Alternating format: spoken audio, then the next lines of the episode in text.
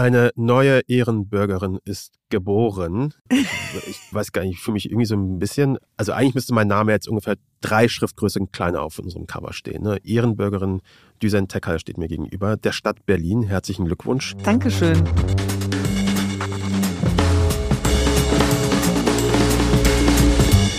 Es ist der 6. Oktober 2023 und mein Name ist Düsen Teckal. Ich bin Kaschau Beros. Und das ist Teckal Und Beros.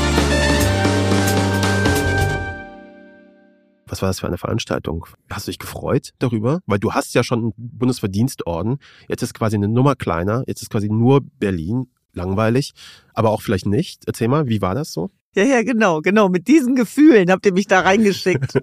und ich sag dir ganz ehrlich, ich finde, man darf sich nie an Wertschätzung gewöhnen, weil sie keine Selbstverständlichkeit sind. Und ich habe erst, als ich dort vor Ort war, im Roten Rathaus und vor allem, als ich die Mitpreisträger und Preisträgerinnen erleben und kennenlernen durfte, das waren Koryphäen, Mhm. habe ich so eine richtig tiefe Demut und Dankbarkeit empfunden. Und naja, in der kurdisch-jesidischen Großfamilie spielt sowas halt immer keine Rolle, sondern Ja. das war wirklich genauso wie du auch so, hä, wie jetzt? Aber warum denn? Ich meine, Bundesverdienstkreuz ist doch wichtiger. Und ich dachte nur so, nee, nee, nee, Leute. Das ist was ganz Besonderes und es war natürlich auch nur Spaß. Alle waren wahnsinnig stolz und ich habe so tolle Menschen dort kennengelernt. Zum Beispiel Gunther Demning, der Begründer der Stolperstein-Aktionen in Berlin. Oder eine ganz tolle Frau, die ganz viel für andere Frauen getan hat, Jutta Kemper, und die Wohnraum geschaffen hat für Frauen in Not. Und die kennt man jetzt wahrscheinlich alle gar nicht, aber ich empfinde es als meine Aufgabe, wenn ich so viel Sichtbarkeit und Hörbarkeit habe, auch an die zu erinnern. Du weißt, ich bin jetzt hier der Krawallmacher in dieser Runde. So alles schön und gut. Alle haben ganz tolle Sachen gemacht. Congratulations wirklich an alle. Ich finde es super. Ist auch schön, dass die Stadt Berlin sowas macht. Ich will natürlich wissen, was sind so die Perks? Also was sind so jetzt die Vorteile, die man dadurch hat? Also du bist jetzt Ehrenbürgerin der Stadt Berlin. Was hast du denn davon? Gibt es irgendwelchen Bonus? Bekommst du irgendetwas? Äh, fährt ein Auto dich jeden Morgen äh, zur nächsten BVG-Haltestelle? Nein, ich muss noch zu Fuß gehen. Ich muss alles selber machen. Was, also wie ist, wie Ich sieht habe das gar denn? kein Auto. Wie sieht Nein, das aus? du, ich sag dir ganz ehrlich, ich erkundige mich nie nach den Privilegien. Okay, kein Problem. Ich habe das nämlich gemacht. Achtung, jetzt bekommst du die volle Bandbreite, weil das ist wirklich eigentlich gar nicht so ungeil, ehrlich gesagt. Also, dazu zählen erstmal Einladungen zu repräsentativen Veranstaltungen. Okay, lol, langweilig. Aber es gibt auch, und das finde ich ja wirklich sensationell, ein Begräbnis auf Landeskosten sowie eine Ehrengrabstelle auf einem Berliner Friedhof. Wie bitte? Hast du das mal, Ich schwöre, das wusste ich das nicht. wusstest du nicht? das fotografiere ich mir jetzt ab. Hier. Also nochmal, ich muss das, also muss das aber auf der Zunge zergehen lassen. Und zwar für den Ausgezeichneten und seine Hinterbliebenen oder ihre Hinterbliebenen ein Begräbnis auf Landeskosten sowie eine Ehrengrabstelle auf einem Berliner Friedhof.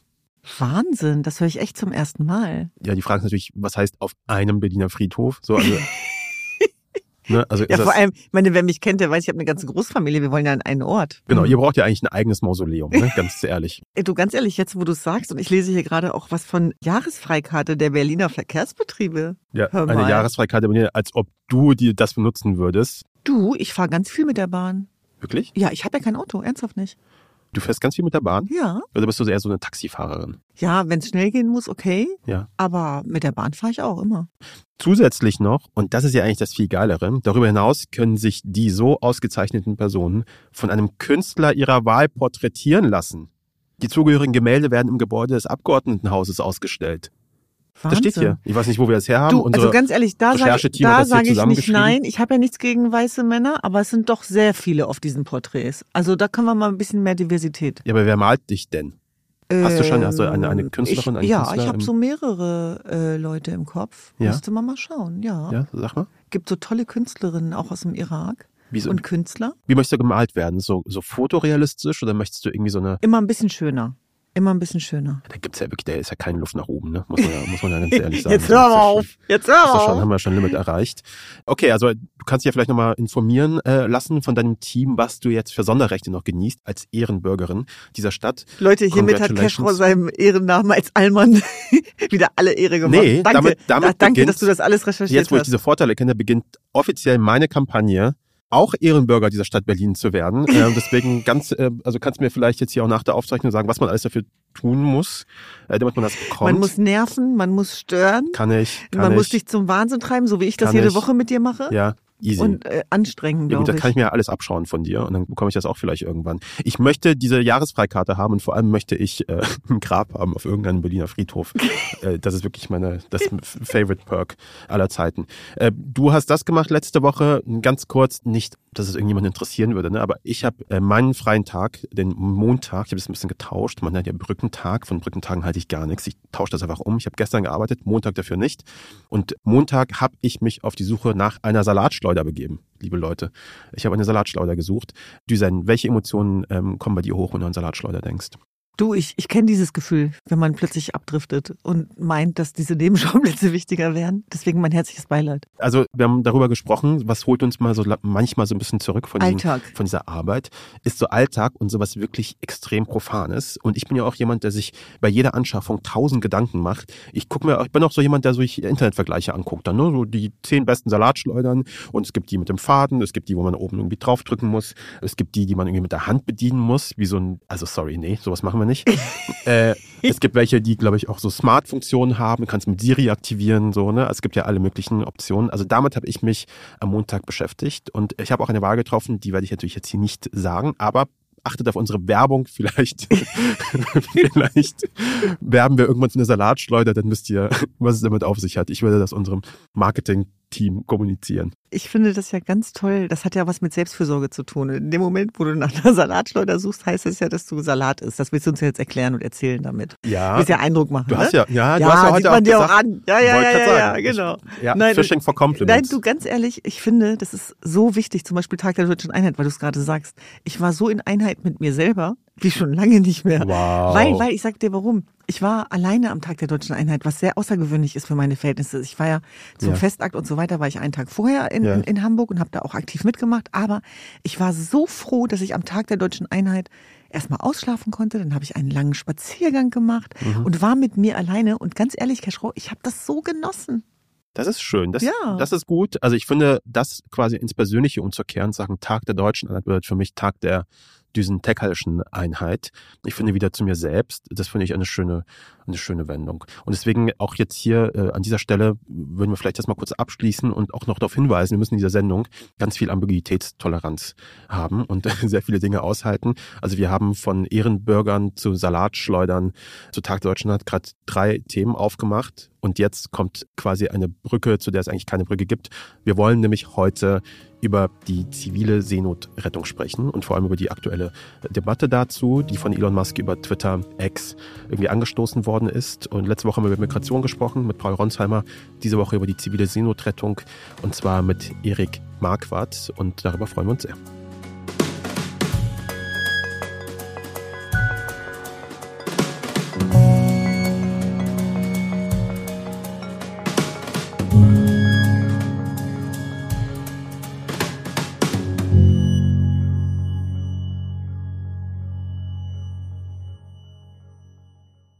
Erik, wir erwischen dich gerade irgendwie zwischen Tür und Angel, oder? Ja, wir haben Plenarwoche, da ist irgendwie immer ähm, Immer Tür und Angel. hier und da und hast du nicht gesehen. Mhm. Immer Tür und Angel, genau. Wir haben gerade so eine große Debatte zur europäischen Migrationspolitik im Plenum, da war ich gerade. Mhm.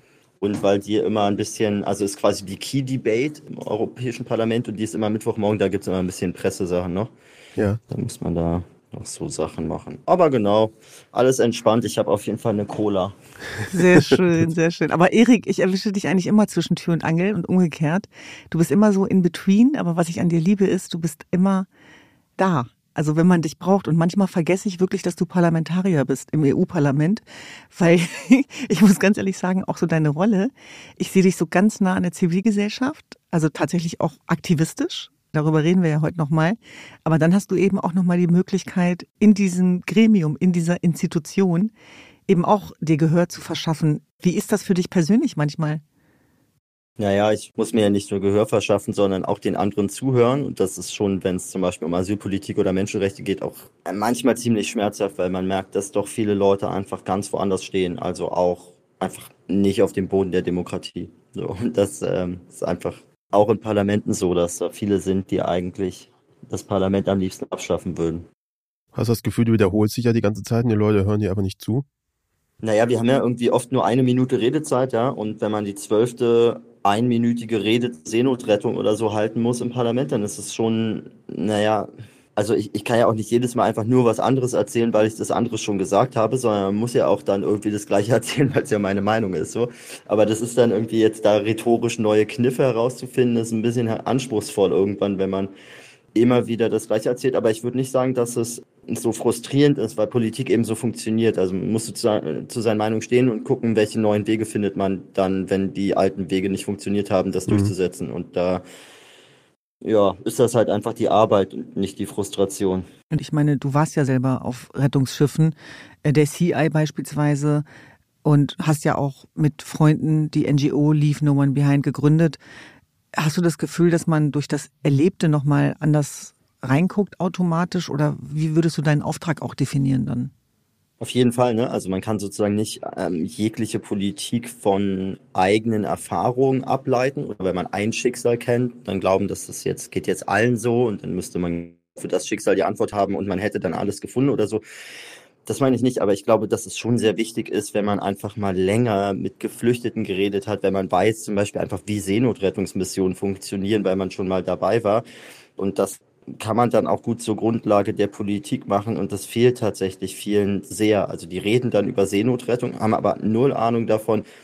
Mhm. Das ist auch ein bisschen unser Ansatz jetzt für diese Sendung. Also wir haben in dieser Woche äh, eine kleine Debatte, würde ich mal sagen, vor allem auf Social Media. Ich weiß nicht, wie es wirklich auch bei den Leuten dann zu Hause irgendwie angekommen ist, aber auf X oder auf Twitter, wie auch immer man diese Plattform jetzt nennen möchte, da äh, hat äh, Chef Xer, Chef Twitterer Elon Musk eine Frage gestellt, über die dann plötzlich alle geredet haben, nämlich ist dies der deutschen Öffentlichkeit bekannt? Und da hat er einen rechtsextremen italienischen Account geteilt.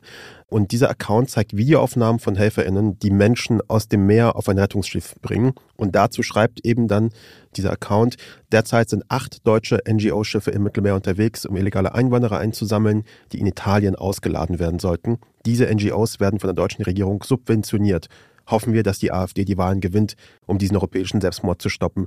Was war deine erste Reaktion darauf, als du diesen Tweet mit diesem Video und diesem Wortbeitrag gesehen hast? Naja, es ist schon irgendwie schockierend, wo wir gelandet sind, dass früher mal halbwegs seriöser, wenn auch äh, vielleicht ein bisschen verrückter Unternehmer wirklich sich ja nicht nur in ähm, Debatten einmischt, von denen er gar nichts weiß. Ja, also es ist ja nicht so, dass er der jetzt Experte ist für Migrationspolitik in Europa, sondern dass er das auch auf eine Art und Weise macht, wo wirklich rechtsradikale Desinformationsaccounts geteilt werden, die nur ein Ziel haben, nämlich äh, die Bevölkerung zu verwirren um eine Politik durchzusetzen, in der Menschenrechte nichts mehr gelten, also in der es nicht mehr richtig ist, dass Menschen, die in Gefahr sind, die ertrinken, gerettet werden. Du hast darauf reagiert, ja auch auf Twitter und hast gesagt, that's a lie. Vielleicht kannst du uns nochmal sagen, was genau ist die Lüge, die da verbreitet wird? Naja, also da wird ja so ein bisschen der Eindruck erweckt, es äh, gäbe da Hilfsorganisationen, die Schiffe dorthin schicken. Das seien aber gar keine Hilfsorganisationen, sondern ähm, Schiffe, die quasi gut situierte Menschen abholen, um sie nach Europa zu bringen.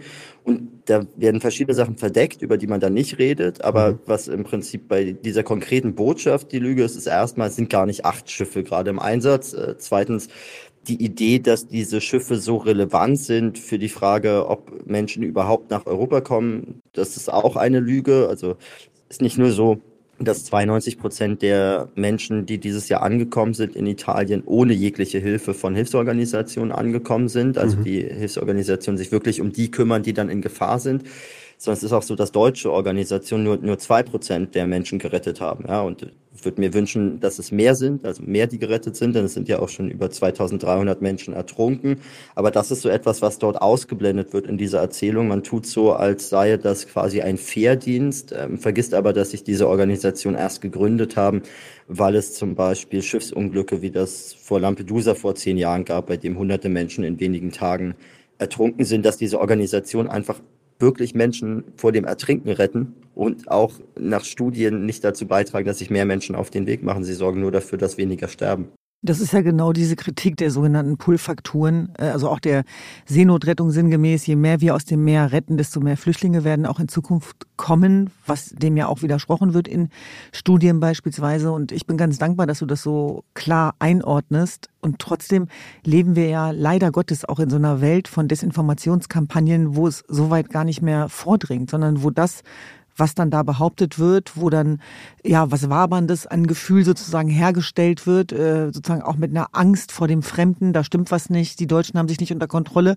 Und da muss ich ganz ehrlich sagen, war ich total dankbar auch für die Reaktion des Auswärtigen Amtes, die ja im Grunde genommen auch geantwortet hat darauf. Und das ist natürlich ziemlich viral gegangen, indem sie gesagt haben, ja, wissen wir, und das nennt man Menschenleben retten. Ich muss ganz ehrlich sagen, dass ich das sehr, sehr richtig und wichtig fand, dass Deutschland sich da auch eben von seiner ja, menschenwürdigen Seite zeigt, nämlich dass so eine humane Menschenrechtspolitik auch genau das voraussetzt. Wie fandst du das?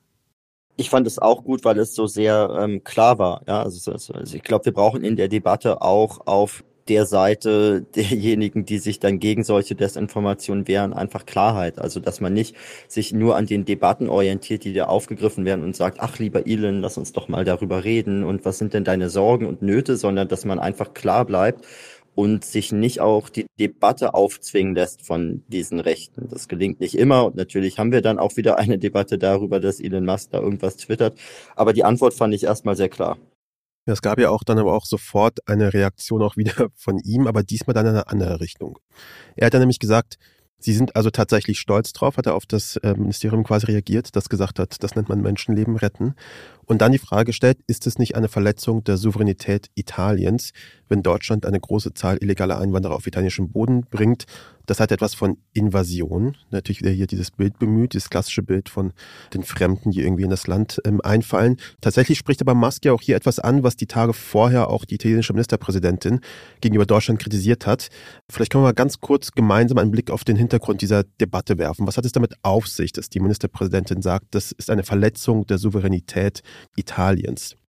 Am Ende geht es darum, dass ähm, Giorgia Meloni innenpolitisch unter Druck steht. Sie hat ja versprochen im Wahlkampf, als sie noch nicht in der Regierung war, sie würde dafür sorgen, dass niemand mehr über das Mittelmeer kommt. Und mhm. mit diesem Rechtspopulismus hat sie dann auch die Wahl gewonnen. Jetzt ist sie aber Regierungschefin und merkt, Moment mal, nur weil ich das verspreche und sage, man muss hart sein, kann ich gar nicht die Realität so leicht ändern, weil es eben ja auch noch eine Rechtsstaatlichkeit, Menschenrechte und so weiter gibt, ähm, die sie, glaube ich, am liebsten abschaffen würde, aber die eben noch gelten. Und jetzt steht sie da und merkt, okay, ähm, es kommen ja doppelt so viele Leute, seit ich im Amt bin als davor kam. Also habe ich gar nicht so viel ähm, erfolgreich äh, Politik gemacht. Und das Ziel ist natürlich jetzt, ähm, dass sie hat, weil sie auch Populistin ist und Postfaschistin, nicht zu sagen, oh Mist, ich ähm, habe die falschen Antworten geliefert, liebe Bevölkerung. Ähm, das, was ich versprochen habe, kann ich gar nicht einhalten, weil ich euch Lügen erzählt habe, sondern sie muss natürlich jetzt aus ihrer Sicht sagen, Moment mal, ich bin gar nicht schuld daran, dass so viele Leute kommen, sondern es gibt einen fremden Feind, das sind auf der einen Seite die Migranten, aber es sind eben auch die Hilfsorganisationen, die dafür sorgen, dass diese Leute überhaupt kommen. Also lenkt sie durch diese Debatte eben davon ab. Also es ist nur einfach am Ende lenkt sie von ihrem innenpolitischen Versagen ab, baut ein Feindbild auf ja, also ein, ein ziemlich ordinäres äh, rechtspopulistisches Theaterstück, das sie gerade aufführt. Das ist wirklich inhaltlich auch so fern von der Realität. Italien hat eine Seenotrettungszone. Ähm, sie haben einen Deal mit Libyen. In der libyschen Seenotrettungszone versuchen sie dafür zu sorgen, dass dort niemand fliehen kann aus diesen Völkergefängnissen in Libyen.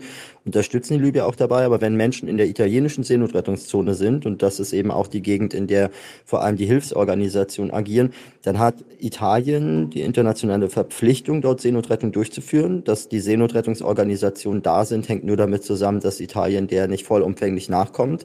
Und wenn dann Menschen gerettet werden, dann bestreitet Italien übrigens gar nicht, dass die Menschen in Seenot waren, sondern sie koordinieren diese Rettung auf der einen Seite, sie koordinieren aber auch die Ausschiffung, die eigentlich im nächsten sicheren Hafen stattfinden soll.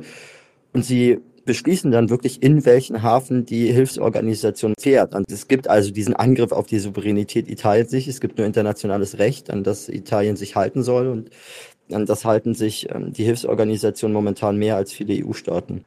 Die Menschen, die diese gefährliche Mittelmeerroute überleben, sind ja teilweise auch Opfer von Genoziden. Äh, das sind Leute, die vor der Taliban fliehen. Das sind Bilder, die sind ja da. Also die sind ja nicht erfunden.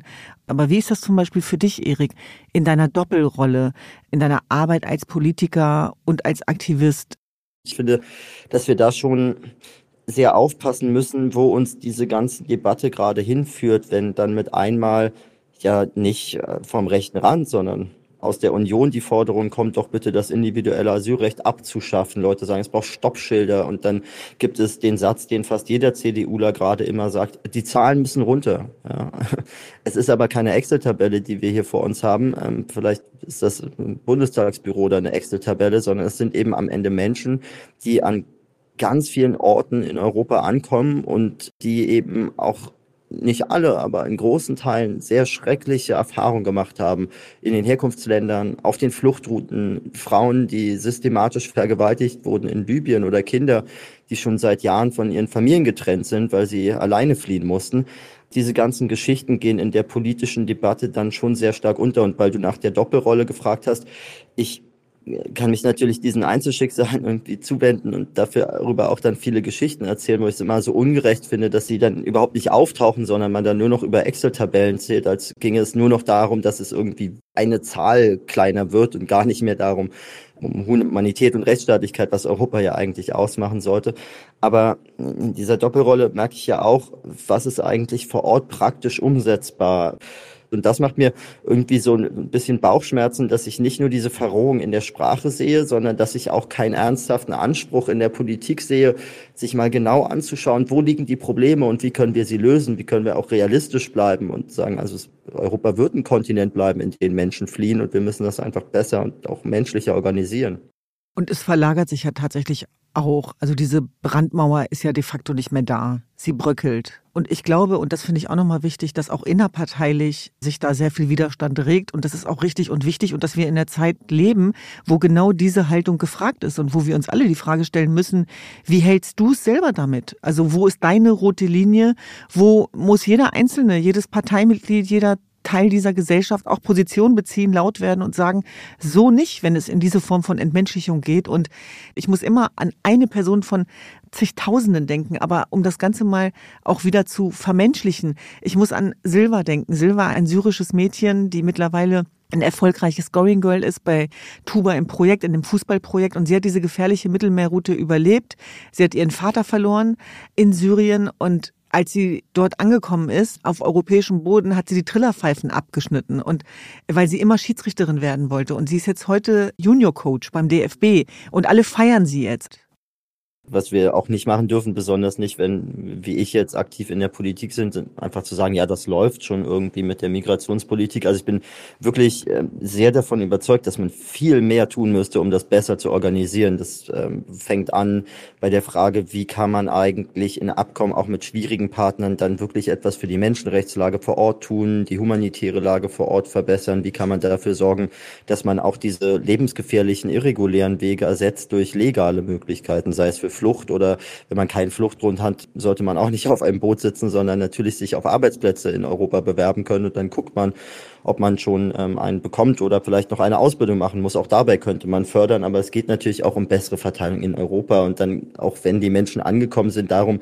wie kann man möglichst schnell dafür sorgen, dass sie dann Teil der Gesellschaft werden und nicht mehr die Flüchtlinge sind, die in irgendwelchen Tabellen als die Flüchtlinge auftauchen. Das ist ja auch absurd. Aber wir dürfen auch nicht vergessen, dass es eben nicht so viele Menschen gibt, gerade die sich engagieren und nur gute Absichten haben, sondern es gibt Leute mit sehr bösen Absichten, die zu ihrem eigenen Vorteil an Regierungsmacht kommen wollen. Und es gibt eben auch Leute, die einfach eine ganz andere Weltordnung haben wollen, in der man eben sagt, also nein, Afrika, die sollen halt bitte selber klarkommen, die haben hier überhaupt keine Rechte bei Menschenrechte, das hat sich nicht bewährt. Und diese bösen Absichten, ähm, die sind gerade sehr stark. Edmund Burke hat mal gesagt, damit das Böse gewinnt, braucht es nur genug Gute, die nichts dagegen tun. Aber wir brauchen viel mehr Leute, die sich auch in den Parteien dafür engagieren, die dafür eintreten, es auch normalisieren, dass man parteipolitisch diskutiert und ähm, die sich auch, ja, auch bei der Union zum Beispiel dafür einsetzen, dass sie eben nicht abdriftet. Aber zweitens brauchen wir auch abseits der Parteien einfach viel mehr zivilgesellschaftliches Engagement. Ich finde es schrecklich, wenn man zum 3. Oktober, dem Tag der deutschen Einheit in Berlin beobachten muss, und ich habe das jetzt nur in sozialen Medien gesehen, wie da irgendwelche Rechtsradikalen diesen Tag für sich vereinnahmen und es kaum Gegenproteste gibt. Also ich frage mich schon, ob es nicht mehr Zeit ist, auch für viele Menschen zu verstehen, dass diese Freiheit, die wir hier in Europa erleben, auch in Deutschland, etwas ist, was man eigentlich jeden Tag wieder aufs Neue verteidigen muss. Und ich habe ein bisschen das Gefühl, dass viele gerade in der Schockstarre sind, dass viele aber auch nicht so richtig wissen, wo kann ich mich wie engagieren obwohl es eigentlich tausend Möglichkeiten gibt. Ja, und da braucht es tatsächlich Gegennarrative, es braucht Bilder. Und es ist immer wieder so.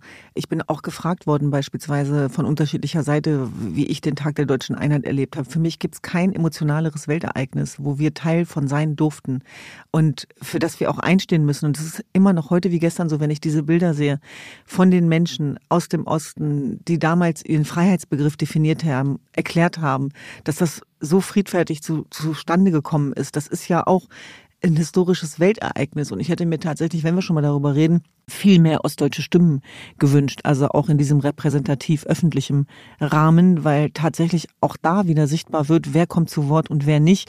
Und das ist auch mit Schmerzen behaftet. Und da denke ich manchmal auch, diese Räume, diese Sensibilität auch dieser Räume, dass sie nochmal genutzt werden, auch von den Betroffenen, das, das muss noch viel besser klappen aus meiner Sicht auch kritisch genutzt werden, oder? Also ja, klar. Es ist auch ähm, so, ja. dass natürlich viele Menschen nicht und also von verschiedenen politischen Richtungen, aber auch von verschiedenen biografischen Richtungen nicht das Gefühl haben, dass sozusagen da was gefeiert wird, was sie betrifft, weil sie gar nicht das Gefühl haben, ich glaube besonders im Osten, dass Deutschland jetzt in einer Einheit lebt. Und eigentlich würde ich mir sozusagen diesen Einheitsgedanken jetzt gar nicht im Sinne von alle sind gleich, aber diese im Sinne von wie halten wir eigentlich zusammen, was hält uns eigentlich zusammen, dass das auch mehr Raum in der Politik bekommt, weil natürlich die Migrationspolitik ein sehr wichtiges Thema ist. Die mhm. Debatte über Migrationspolitik ist aber, glaube ich, auch eine Stellvertreterdebatte für viele Menschen, die sich nicht nur abgehängt fühlen, teilweise auch abgehängt sind und die genau. irgendwie sich, also irgendwie ungerecht behandelt fühlen von denen da oben und dann entgegen dem, wie es eigentlich logisch wäre, gar nicht nach oben treten, gegen die da oben, die sie irgendwie stören, sondern die meisten treten nach unten. Und das ist etwas, was, glaube ich, sehr gefährlich ist dass die Schwächsten der Gesellschaft gegeneinander ausgespielt werden. Das ist, glaube ich, sehr gefährlich. Ja, einmal das und das Gefühl kennen die Ostdeutschen ja auch, dass immer noch viel zu sehr über sie verhandelt und geredet wird. Das merkt man insbesondere an solchen Gedenktagen. Und wenn man sich, wie gesagt, die repräsentativen Entscheidungsträger in unserem Land anguckt, da war nicht einer mit ostdeutscher Biografie mit dabei, geschweige denn mit Migrationshintergrund. Und du hast es gerade beschrieben, die Einheit auf der einen Seite und das meine ich nicht despektierlich, hat auf der anderen Seite auch für Mölln und Hoyerswerda gesorgt. Ja, also es gab sozusagen ja auch für die Lebenswirklichkeit von Menschen mit Zuwanderungsgeschichte, immerhin jeder Vierte in diesem Land, gab es ja ganz konkrete Konsequenzen, die Leib und Leben bedroht haben. Auch das gehört zum Teil der Erinnerungs- und Gedächtniskultur, den wir ganz gerne verschweigen. Was aber nicht heißt, und das finde ich nochmal ganz wichtig, dass es da keine gemeinsame Solidarität geben würde, sondern im Gegenteil. Ich habe ganz oft für mich das Gefühl gehabt, ohne dass ich das jetzt in Studien erklären kann, aber dass mich natürlich auch mit meinen Freunden aus Ostdeutschland immer dieser Freiheitsbegriff, dass der nicht selbstverständlich war, die Solidarität, die Art und Weise, wie wir aufgewachsen sind in Herkunftsregionen, extrem verbunden hat. Und da geht es nämlich darum, diese, diese, ja, diese Brücken zu nutzen und diese, ja, im Grunde genommen dieses Bild auch, dass die Mauern überwunden werden konnten, dass man das eben auch inhaltlich füllt. Und da gibt es wahnsinnig viele Möglichkeiten, wo ich das Gefühl habe, da kann man noch viel mehr machen. Und muss man auch. Ja, und ich glaube, wir sollten uns schon nochmal in Erinnerung rufen, dass sozusagen die Mauer, die Europa, aber eben ja auch Deutschland getrennt hat, äh, also ja symbolisch äh, nicht nur einfach ein Zaun war, ja, wo man gesagt hat, hier ist jetzt ein Zaun, sondern da waren Selbstschussanlagen, da gab es einen Schießbefehl, wo man wirklich also sich nochmal klar machen muss, wie weit wir auch in noch gar nicht so lang zurückliegenden Zeiten gegangen sind, um Flucht zu verhindern. Ja, und, mhm. und mit wir meine ich eben der, der eine Teil von Deutschland in dem Fall. So, aber genau. den gibt's ja auch.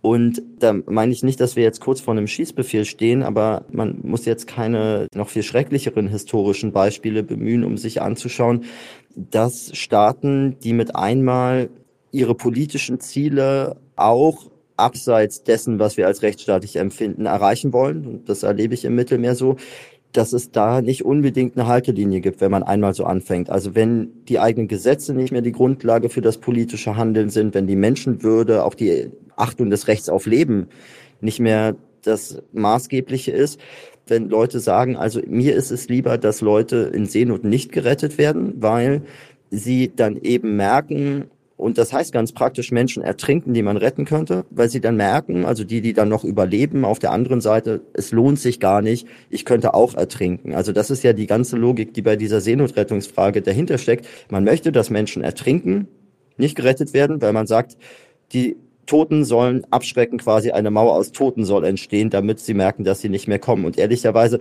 ist das natürlich ein Unterschied zu einem Schießbefehl. Ja, möchte ich gar nicht sozusagen inhaltlich jetzt auf eine Stufe stellen. Aber die Perversion, die dahinter steckt, zu sagen, also ich möchte meine politische Ziele auch erreichen, indem jemand stirbt. Ja, oder weil jemand stirbt. Das ist schon hart. Also, und ich finde, in der Härte muss man es auch ansprechen, weil es einfach gerade passiert. Die Frage ist natürlich auch, ob das überhaupt funktioniert, diese Abschreckungsstrategie, sagen wir mal. Und das scheint ja irgendwie nicht der Fall zu sein. Ich meine, du hast auch, äh, glaube ich, auch mal gesagt, das ähm, hält irgendwie niemanden auf, diesen Weg trotzdem auf sich zu nehmen wer in einer verzweifelten Situation ist, schaut sich dann jetzt nicht irgendwie unsere öffentlichen Debatten an und fragt sich, ob ich diese Reise dann wirklich auf mich nehme oder nicht.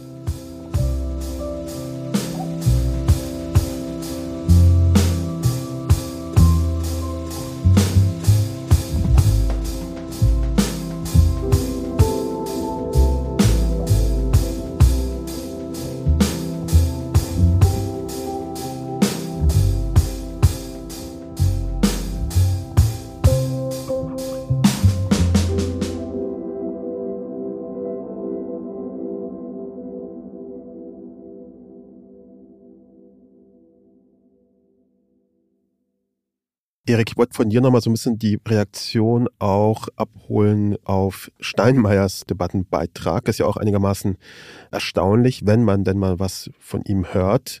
Wenn er gerade jetzt nicht irgendwie so eine, weiß nicht, irgendwelche Leute zur Entenleberpastete ins, in sein Haus da einlädt, in sein Schloss und sich da irgendwie auf so eine Debatte einlässt. Und jetzt hat er tatsächlich was dazu auch gesagt und gesagt, wir brauchen, die, die Zugänge müssen begrenzt werden. Ähm, Zahl hat er jetzt nicht gesagt, aber die sogenannte illegale Migration müssen wir ein eindämmen. Was war deine Reaktion, als du da Steinmeier dazu gehört hast? Ich würde mir halt wünschen, dass manche Leute sich erstmal an die Außengrenzen begeben, vielleicht mal nach Tunesien fahren und dann nochmal ein deutsches äh, Asylerstunterkunft gehen, bevor sie sich zu Themen äußern, äh, mit denen sie, glaube ich, lebenswirklich nichts zu tun haben. Und dann würde, glaube ich, auch ein paar mehr Politikern auffallen, besonders wenn sie hohe Staatsämter haben, ist das eigentlich wichtig, dass sie an der Debatte völlig vorbeireden. Deutschland ist ein Land und das würde ich mir wünschen, dass das auch unser Bundespräsident mal einfach offen sagt und nicht an der Debatte vorbeiredet. Es ist ein Land, was 250 bis 400.000 Menschen im Jahr mehr braucht, als gerade kommen. Mhm. Und ehrlicherweise ist relativ egal, mit welchem Zeugnis die gerade kommt. Die brauchen eine Wohnung, die Kinder müssen zur Schule, die Kinder müssen in die Kitas, die brauchen Zugang zur Gesundheitsversorgung ich würde mir auch wünschen, wenn die Leute gleich arbeiten könnten. Da könnte man ja mal ansetzen, dass man erstmal alle Arbeitsverbote abschafft, bevor man sagt, es sind zu viele Menschen hier. Es sind nämlich gar nicht zu viele Menschen hier. Es sind zu wenig. Es sind zu wenig, um unsere Volkswirtschaft gerade zu erhalten. Und da so viel über Abschiebung und Begrenzung zu reden, während wir eigentlich mehr Leute brauchen, finde ich offen gesagt sehr verlogen. Man traut sich, glaube ich, nicht der Bevölkerung gerade ernsthaft zu sagen, dass wir ein Einwanderungsland sind und dass jetzt darum gehen muss, wie wir das gemeinsam gestalten, so dass es auch funktioniert. Ich finde es auch einigermaßen erstaunlich, dass es gerade so eine Art Rollenumkehr gibt bei Steinmeier und Merkel. Weil Steinmeier hat quasi so ein bisschen sich jetzt politisch, sage ich mal so, drauf eingelassen. Merkel hat dann die etwas gefühligere Antwort gegeben. Jetzt im ZDF-Interview hat gesagt, sie versteht, wenn Menschen über manches verärgert sind, akzeptiert aber nicht, wenn deshalb Ideen und Gedanken gut unterstützt wird, die nichts mit Toleranz zu tun hätten. Ja, und ich glaube, wenn wir das Thema jetzt hier abschließen würden, dann wären wir nicht tief genug, weil Erik, du hast es gerade angesprochen. Es geht ja nicht darum, dass wir Menschen brauchen, sondern die Frage, die sich hier stellt, ist ja, was für Menschen nehmen wir auf? Und dass immer noch so getan wird, als wenn das ein Unterschied wäre, ob diese Geflüchteten innerhalb Europas zustande kommen, wie durch den Vernichtungskrieg in der Ukraine von Russland begangen. Und auf der anderen Seite so getan wird, dass wenn diejenigen, die kommen außerhalb europäisch-christlicher Nestränder, nur für Probleme sorgen. Und damit möchte ich ja nicht behaupten, als wenn wir irgendwie alle gleich sozialisiert wären. Das wäre ja gelogen. Das kann ich nicht behaupten vor dem Hintergrund, dass ich eine Jesidin bin, eine Kurdin bin, dass wir religiösen Extremismus erlebt haben, Islamismus erlebt haben. Das gibt es ja alles. Das heißt aber nicht, dass wir das verallgemeinern können. Das heißt nicht, dass wir unterscheiden können in Migranten erster und zweiter Klasse, Geflüchtete erster und zweiter, sondern das sind ja Ideologien, von denen wir weltweit bedroht sind, ja. Und das ist, glaube ich, auch nochmal so ein Bild. Da könnten wir auch als Mitte der Gesellschaft diese Debatten viel ehrlicher führen. Und ich bin davon überzeugt, dass man dann auch für viel mehr Vertrauen sorgen könnte. Ich finde es so komisch, wenn Leute sagen, also man muss die Zahlen reduzieren, wie auch Steinmeier das formuliert hat oder ja mhm. viele andere gerade.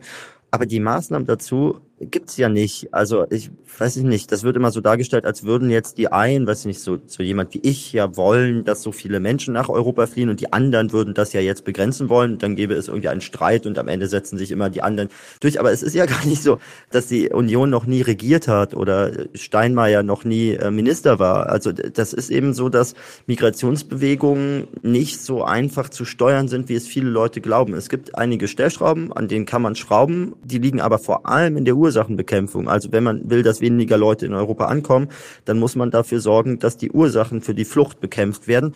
Und das mag ja eine schmerzhafte Erkenntnis sein, weil Leute dann sagen, aber das dauert doch Jahre. Ja, aber irgendwann muss man halt mal damit anfangen, weil einem ansonsten, wenn man sagt, das Wichtigste ist, die Zahlen müssen reduziert werden, irgendwie auch ja, vielleicht irgendwann die Meinung entgegenschlägt, dass man sagt, ja, aber ihr macht das doch nicht, dann wären wir halt die Rechtsradikalen, die machen das zwar nicht rechtsstaatlich, aber die haben uns erzählt, sie machen das jetzt mal wirklich. Also allen zu erzählen, das Einzige, was wichtig ist, ist, die Zahlen müssen runter, obwohl man die Lösung dazu nicht parat hat, ist aus meiner Sicht auch wirklich Wahlkampf für Rechtsaußen. Ja, und dann stellt lieber mal die Epismenpolitik der letzten Jahrzehnte mit Erdogan und Putin in Frage, wo sich immer Widerstand geregt hat bei den Betroffenen, die aber damals kein Gehör gefunden haben, ja. Und sowas kommt von sowas. Das machen wir mal als Cliffhanger für eine andere Episode. Erik, ähm, du musst jetzt nämlich gleich los zu einer Abstimmung. Kannst du uns vielleicht ganz kurz im Behind the Scenes ähm, mitnehmen? Was ist für eine Abstimmung? Was muss er jetzt noch machen heute? Ach, wir stimmen über ganz viele Sachen heute ab. Also es ist ähm, ehrlicherweise so, dass wir ja immer diese Plenarwochen haben wir mehrere tausend Abstimmungen. Ja, mhm. ganz viele verschiedene Inhalte und ähm, weiß nicht, man kann sich das online mal angucken. Also da dauert eine Abstimmung meistens so zwischen drei und fünf Sekunden und dann wird immer gefragt, ja, hier Antrag eins, seid ihr dafür, dagegen Enthaltung und dann geht das sehr schnell und heute steht dann, ja, jetzt glaube ich, 20 Minuten haben wir Abstimmungen, sind aber mhm. wahrscheinlich auch deutlich über 100. Und dann geht's weiter. Sehr schön. Schön. Erik, danke. danke, dass du dir die Zeit genommen hast und wir sehen uns hoffentlich in Berlin. Ja, danke für die Einladung nochmal.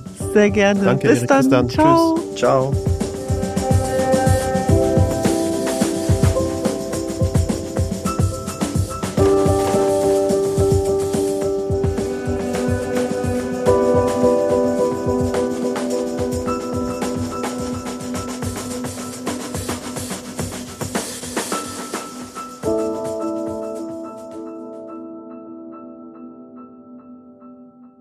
Keschrau, ich bin diese Woche in deiner Heimatstadt Kassel.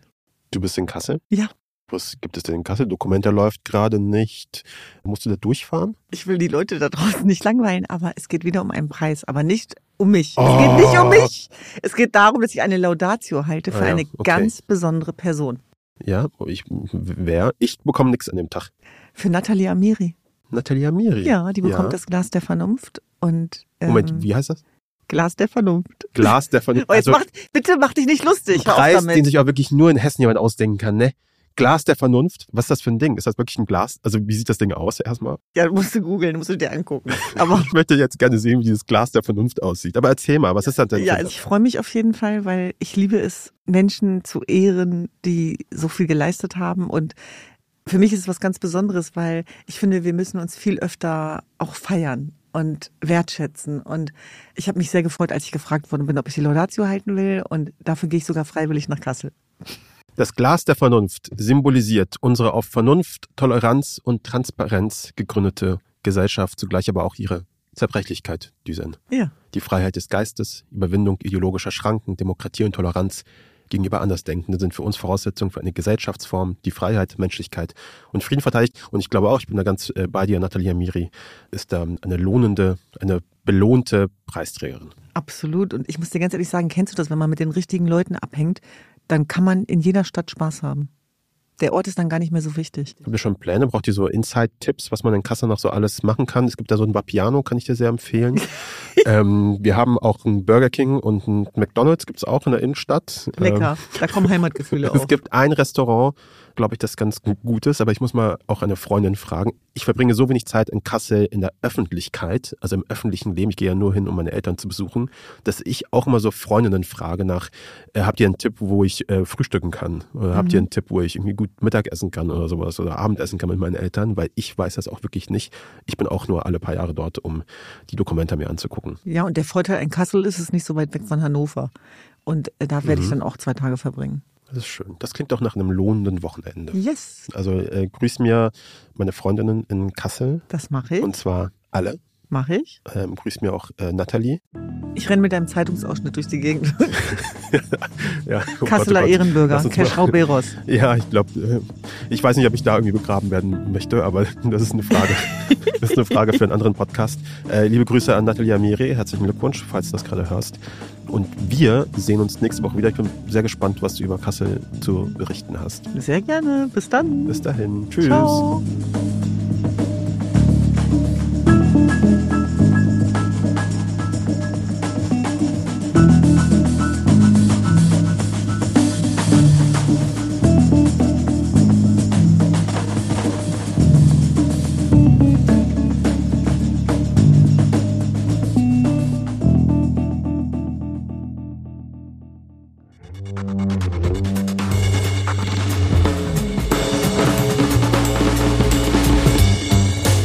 Tekal und Beros ist ein Undone Original mit Duzen Tekal und mir, Keschrau Beros. Redaktion Paula Cornelius, Georg Schmidtmann und Patrick Stegemann. Technische Produktion und Sounddesign Henk Heuer und Marta Gerosa. Titelmusik Jakob Ilja mit Originalmusik von Benjamin Drees. Cover von Ram Studio. Unsere Executive Producer sind Patrick Stegemann und ich, Keschrau Beros. Falls euch diese Episode gefallen hat, freuen wir uns, wenn ihr uns weiterempfehlt und den Kanal abonniert.